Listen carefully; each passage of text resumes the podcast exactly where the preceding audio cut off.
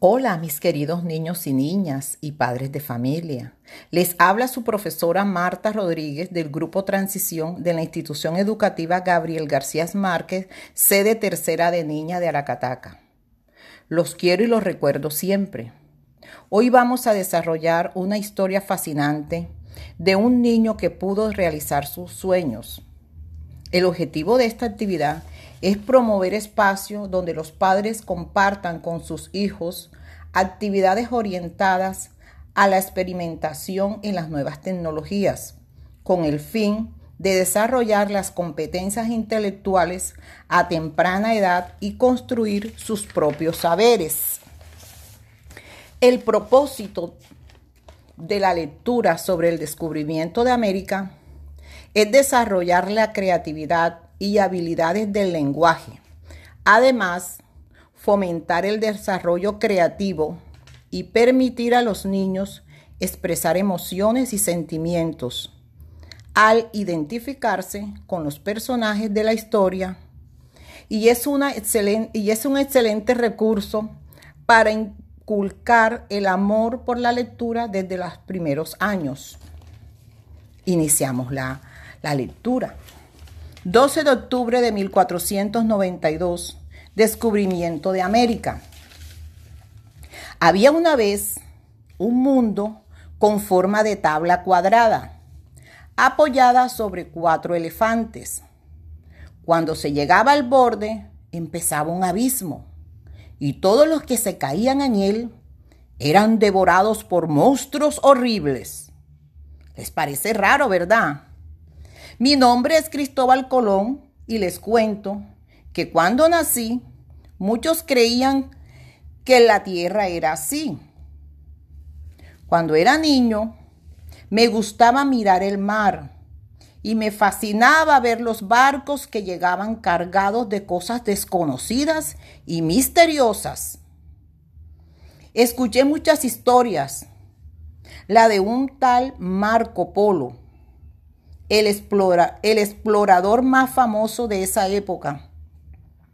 Había viajado hacia las Indias, el lugar que hoy se llama Asia.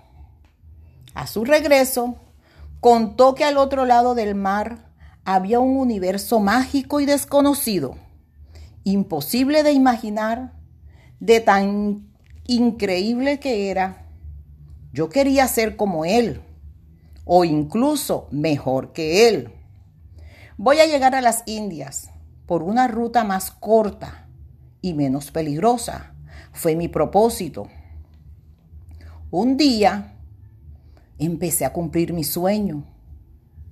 Iré por el oeste, cruzando el Atlántico. Me trataban de loco, nadie confiaba en mí. Todos creían que saliendo de Europa en esa dirección, lo único que había era agua hasta el abismo de los elefantes y los monstruos. Necesitaba ayuda, pero muchos me dijeron que no. Durante muchos años busqué, hasta que un día los reyes de España me escucharon y me dieron lo que necesitaba y el dinero para poder cumplir mi sueño. Conseguí tres barcos llamados carabelas. Yo iría al mando del más grande, la Santa María. El otro era mediano y se llamaba la Niña.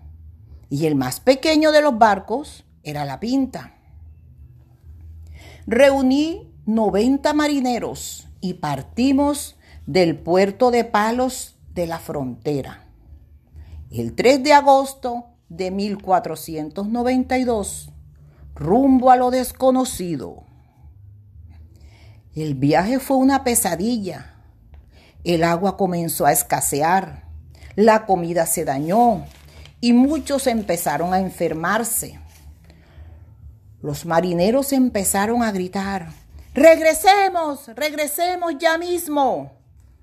Estaban desesperados ya habían pasado mucho tiempo navegando. Les pedí que me dieran tres días para continuar el viaje. A la medianoche del segundo día, cuando faltaban solo horas para que se cumpliera el plazo y regresar, un grito resaltó la expedición. Tierra, a la vista. Cuatro palabras. Tierra a la vista. ¿Sabes todo lo que eso significaba? Yo no lo sabía cuando bajé del barco. Pensé que había llegado a las Indias, pero estaba descubriendo un nuevo continente que llamarían América, en honor de Américo Vespucio, un explorador que llegó siete años después de mi primer viaje. Puse mis pies en el Nuevo Mundo un 12 de octubre de 1492 Tenía ante mí una tierra muy extensa, con una riqueza natural y cultural que me sorprendió. Sus habitantes eran generosos y acogedores y vestían de forma muy curiosa para nosotros. Seguro que nuestras ropas también les resultaron divertidas. Los llamamos indios por mi confusión al pensar que estaba en las Indias y no en América.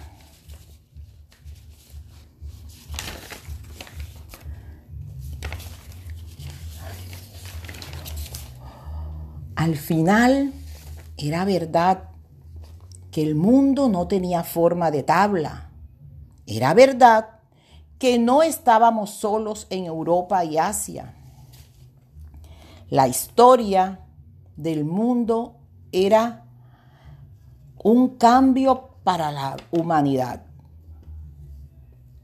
Hoy, cada vez que comamos un tomate, una papa, un pimentón, cada vez que nuestras mamás cocinen con harina de maíz o aceite de girasol, o cuando veas al abuelo fumar tabaco, fui yo Cristóbal Colón, quien llevó todo eso al nuevo mundo, al nuevo continente, América.